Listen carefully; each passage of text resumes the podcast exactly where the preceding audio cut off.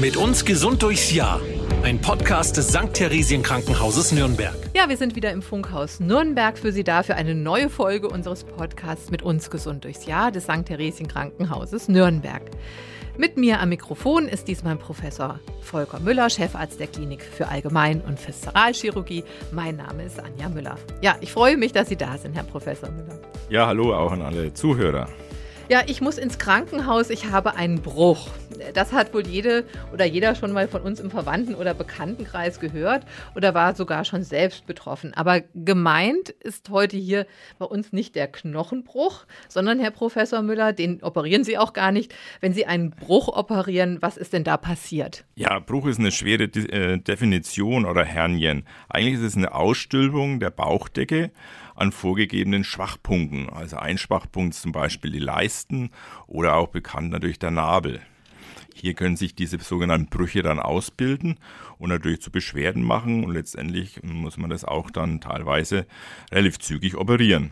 Ja, aber wie muss ich mir denn so einen Bruch dann vorstellen? Ist das wie so ein Knubbel oder so eine Ausstülpung? Kann ich den fühlen? Wie fühlt er sich an? Ja, ne, ein Bruch ist praktisch eine Ausstülpung. Das hat aber nichts mit Muskel zu tun, sondern mit dem Bindegewebe. Man muss sich vorstellen, die Bauchdecke besteht ja aus Haut, Unterhaut, Fettgewebe.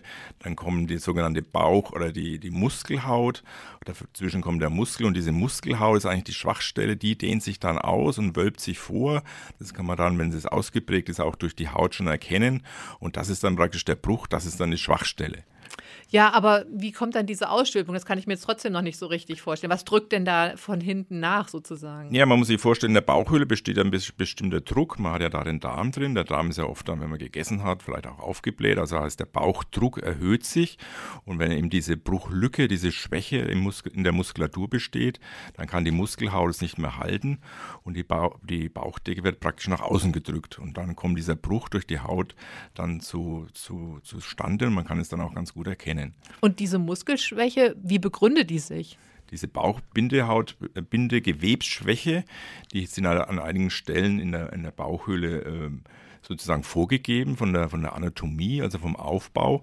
Oder natürlich, wenn man sehr adipös ist, ist natürlich der Bauchdruck sehr erhöht oder wenn man viel schwere mhm. Lasten heben muss.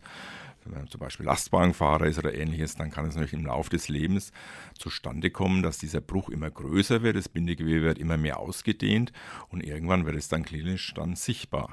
Und Sie haben ja schon gesagt, an so ganz bestimmten Stellen treten diese Brüche typischerweise auf. Wo, wo denn genau? Also der Klassiker ist natürlich der Leistenbruch beim Mann, der in der Leiste, praktisch im Bereich des Leistenkanals, wo der Samenstrang und die Hodengefäße durch die Bauchdecke führen, im sogenannten Leistenkanal, da ist praktisch die Bindegewebsschwäche und dieser Leistenkanal kann sich im Laufe des Lebens, es gibt aber auch schon junge Patienten, ältere Patienten, so weit aufdehnen, dass praktisch ein Bruchsack entsteht. In diesem Bruchsack kann dann zum Beispiel Eingeweide, auch Darmanteile reinfallen und natürlich dann Beschwerden machen. Besonders oft, wenn Patienten noch sehr sportlich sind, viel laufen, Fahrrad fahren, dann haben die da so ziehende Beschwerden, Schmerzen bei hoher Belastung und oft ist dann auch die Vorwölbung schon von außen zu erkennen. Aber es gibt auch noch andere Stellen, wo Brüche auftreten können. Eine weitere Stelle ist, wie schon erwähnt, der Nabel. Der Nabel ist ja auch physiologisch eine, eine Bruchlücke sozusagen.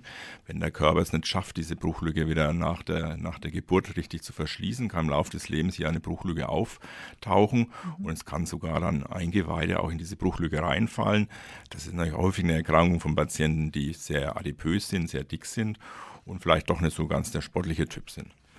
Und äh, dann gibt es ja auch noch zum Beispiel den Zwerchfellbruch, habe ich gelesen. Ja, Zwerchfellbruch ist was ganz Besonderes. Man muss sich so vorstellen, zwischen ähm, der Brusthöhle und der Bauchhöhle ist eine bindegewebige muskuläre Platte, das sogenannte Zwerchfell. Und in diesem Zwerchfell müssen natürlich einige Löcher drin sein, zum Beispiel damit die Schlagader durchlaufen kann oder auch die Speiseröhre. Also wenn man etwas isst, kommt es ja erst in den Brustkorb, über die Speiseröhre dann in den Magen und da ist ein Loch praktisch im Zwerchfell wo dann die Speiseröhre in den Magen mündet. Und diese physiologische äh, Öffnung sozusagen, die kann sich im Laufe des Lebens aufweiten und dann zur, zur klassischen äh, Sodbrennen-Symptomatik führen. Das heißt, der Speisesaft aus dem Magen geht dann in die Speiseröhre hoch und macht dann Entzündungen, was man als Sodbrennen empfindet. Und dann ist es eben ein Zwerchfellbruch, das heißt, dieser Durchtritt der Speiseröhre vom Thorax, also von der Bau äh, Brusthöhle in, in den Bauchhöhle, die ist dann erweitert und dieser Verschluss funktioniert nicht mehr richtig. Und dann kommt dieses Sodbrennen zustande. Und das Ganze ist, ist dann eine Hiatushernie, sagt man im Medizinerdeutsch, oder eine Zwerchfellhernie. Auch die muss man manchmal operieren, besonders dann bei Patienten, die sehr viel Probleme haben mit diesem, mit diesem Sodbrennen. Mhm. Und auch die würden dann irgendwie eine, ja, ein, eine Ausstülpung bemerken an sich oder macht sich das da an der Stelle gar nicht so bemerkbar? Weil das, sonst würde man es ja gleich erkennen können. Da, da, das ja innen in der Bauchhöhle ist, erkennt man das natürlich nicht von außen. Mhm. Da muss man spezielle Untersuchungen machen, um diesen Reflux nachzuweisen oder ein CD machen. Dann kann man auch diese Zwerchfelllücke gut erkennen. Auch eine Magenspiegelung ist da sehr hilfreich, damit man sieht, ist wirklich die Speiseröhre entzündet. Und man kann auch von innen diese Bruchlücke dann ganz gut einschätzen. Und dann habe ich noch gelesen, dass bei Narben auch Brüche vorkommen können, wahrscheinlich, weil da das Gewebe ja dann vielleicht schon durch diese Narbe nicht mehr so ganz stabil ist. Genau, eine Narbe ist natürlich nie so stabil, wie die Natur es vorher gebaut hat. Das heißt, wenn Patienten große Bauchoperationen hatten, kann eben ein Narbenbruch entstehen. Das heißt, die Narbe bricht wieder auf, das Bindegewebe, die Narbe dehnt sich und diese Narbenhernien sind natürlich manchmal ganz gefährlich, weil die sehr groß werden können. Und da kann sie auch gerne mal äh, einen Darmanteil einzwicken sozusagen und einen Darmverschluss verursachen. Und sind da Männer und Frauen gleichermaßen von den äh, Hernien, wie sie ja im Fachjargon heißt, betroffen? Oder Sie sagten ja vorhin schon, der Leistenbruch ist eher was, was man bei Männern beobachtet. Genau. Also der Leistenbruch, der ist sehr gut wissenschaftlich untersucht. Und man weiß, dass die Hälfte aller Männer im Laufe ihres Lebens einen Leistenbruch bekommen, den man auch dann finden kann. Das heißt natürlich noch nicht, dass man dann die halbe Menschheit der Männer dann praktisch operieren müsste. In der Regel ist es so, dass ungefähr 30 Prozent aller Leistenbrüche bei Männern vorkommen und bei Frauen ist es eher selten. Da sind es ungefähr unter 5 Prozent. Also der Leistenbruch ist natürlich jetzt auch anatomisch bedingt bei Mann und Frau unterschiedlich.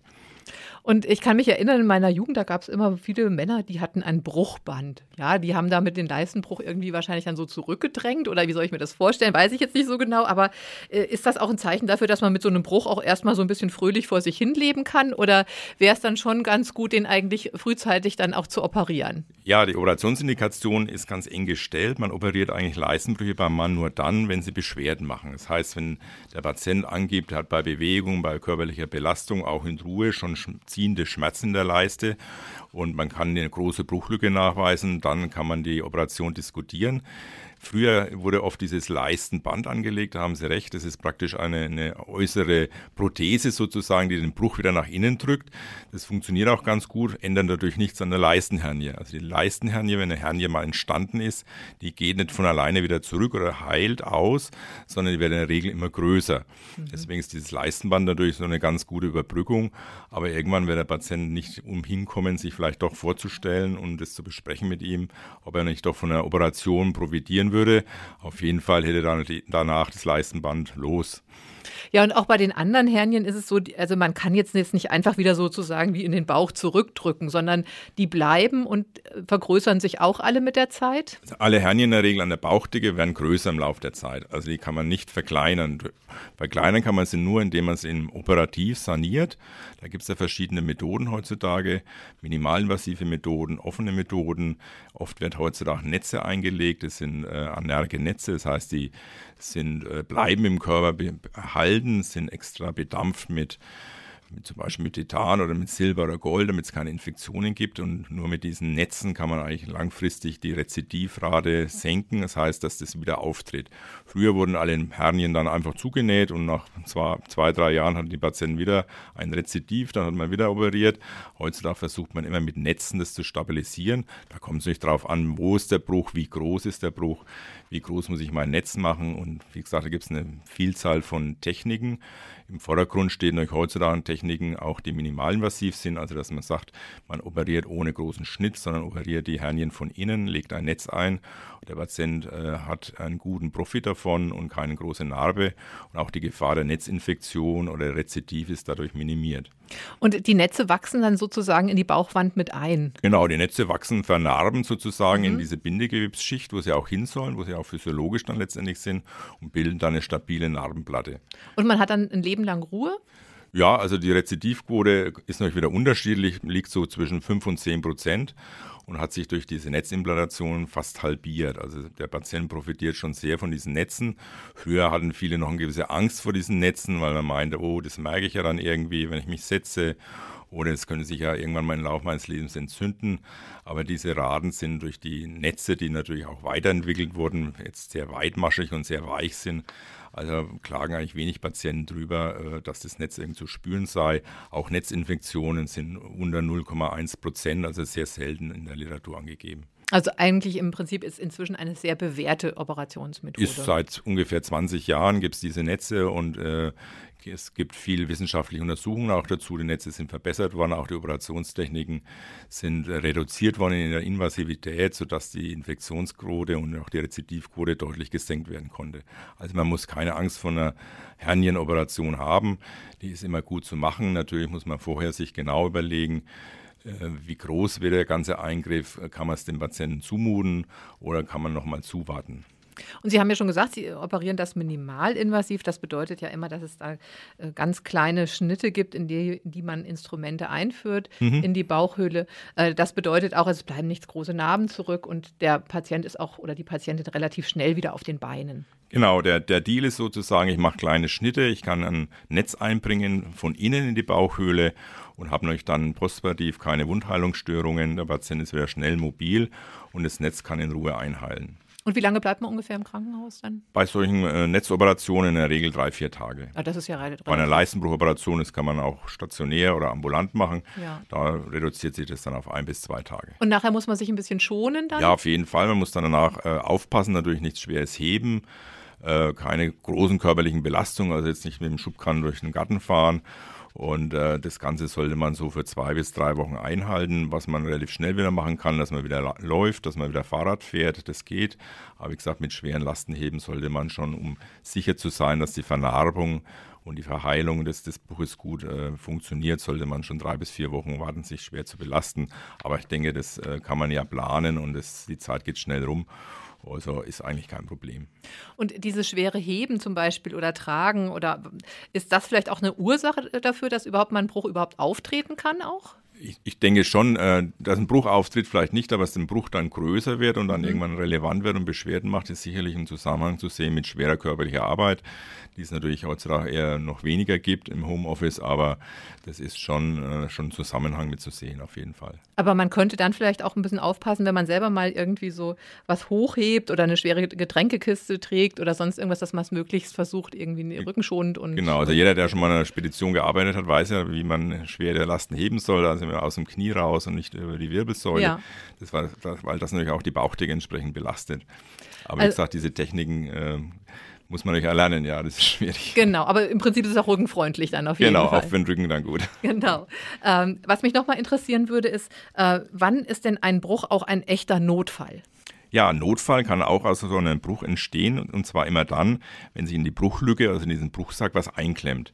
Das kann Fett aus der Bauchhöhle sein, im schlimmsten Fall kann es sogar Dünndarm sein oder Dickdarm, der sich da einklemmt. Da ist besonders die Nabelhernie sehr gefährlich. Also wenn man eine große Nabelhernie hat, ist die Gefahr so um die 10 Prozent, dass sich irgendwann da mal was einklemmt und das ist eine richtige Folge, weil natürlich dann praktisch ein Dünndarmverschluss entsteht. Es kann auch sein, dass der Dünndarm dabei kaputt geht, nicht mehr richtig durchblutet mhm. wird. Also das sind so Indikationen, wo man auch nachts um halb drei dann operieren muss manchmal auch bei den Leistenbrüchen, das ist eher was Seltenes, aber es gibt schon äh, Narbenbrüche zum Beispiel ein Thema, da gibt es oft Einklemmungen. Also wenn man da was hat, soll man sich das schon mal vom Chirurgen anschauen lassen, sich beraten lassen, ob man da nicht doch auch präventiv schon was unternehmen kann, um das zu vermeiden. Aber man würde das dann natürlich auch merken. Dann würde man das merken, dann hätte man Bauchschmerzen, würde sogar brechen und, und wäre richtig krank. Also das, wenn sich da ein Darm einklemmt in so einem Bruch, das merkt man auf jeden Fall. Da muss man sofort ins Krankenhaus fahren. Aber Sie halten ja auch eine 24 Stunden Bereitschaft. Ja, im Theresienkrankenhaus können die Patienten jederzeit vorbeikommen. Wir können schnell Diagnostik machen. Und bei sowas muss auch dann sofort operiert werden, um zu vermeiden, dass eben zum Beispiel Darmgewebe zugrunde geht, was natürlich dann mit einer Darmstückentfernung enden würde, was natürlich dann schon sehr belastend wäre. Hm. Und Sie haben ja am St. Theresien Krankenhaus auch ein Hernienzentrum. Ja, was ist da der Vorteil für die Patientinnen und Patienten? Ja, bei uns im Hernienzentrum ist es so, dass wir natürlich auch im Hause die Diagnostik, die Indikation zur Operation stellen. Wir sind auch Teilnehmer an, den, an der deutschlandweiten äh, Registerstudie, wo alle Patienten eingebracht werden und nachgesorgt werden. Das heißt, der Patient bekommt nach ein fünf und zehn Jahren von unserem Fragebogen, wo nochmal geklärt wird, was wie, ganz, wie, ist das Ganze ausgegangen, hat, sie, hat er wieder ein Rezidiv bekommen. Also das ist praktisch unsere Qualitätssicherung. Und wir haben natürlich auch die Möglichkeit, durch äh, relativ häufige Hernienoperationen pro Operateur auch die Qualität hochzuhalten. Und wir können auch alle Operationstechniken in Absprache mit dem Patienten natürlich anbieten und es mit dem Patienten das beste Verfahren aussuchen. Das heißt, Sie bieten auch Sprechstunden an, wo man sich speziell auch mal mit, mit einem Bruch bzw. mit einer Hernie dann vorstellen kann. Genau, die Patienten können jederzeit kommen mit ihren Befunden. Wir schauen die Patienten an. Wir können auch äh, Ultraschalluntersuchungen machen oder Kernspinuntersuchungen, wenn es mal kompliziert werden sollte und können dann gemeinsam mit dem Patienten eine Therapieoption erarbeiten. Ja, und wir haben fürs Hernienzentrum bei äh, theresien-krankenhaus.de auch eine eigene Webseite, wenn Sie sich dafür interessieren. Da sehen Sie auch mal das ganze Team des Hernienzentrums und äh, erfahren auch noch ein bisschen mehr über Hernien und die Behandlung. Ja, für heute soll es das erstmal gewesen sein zum Thema Hernien oder Brüche. Äh, ich freue mich, wenn Sie das nächste Mal wieder dabei sind und vielen Dank an Sie, Herr Professor Müller. Ich bedanke mich. Mit uns gesund durchs Jahr. Ein Podcast des St. Theresien Krankenhauses Nürnberg.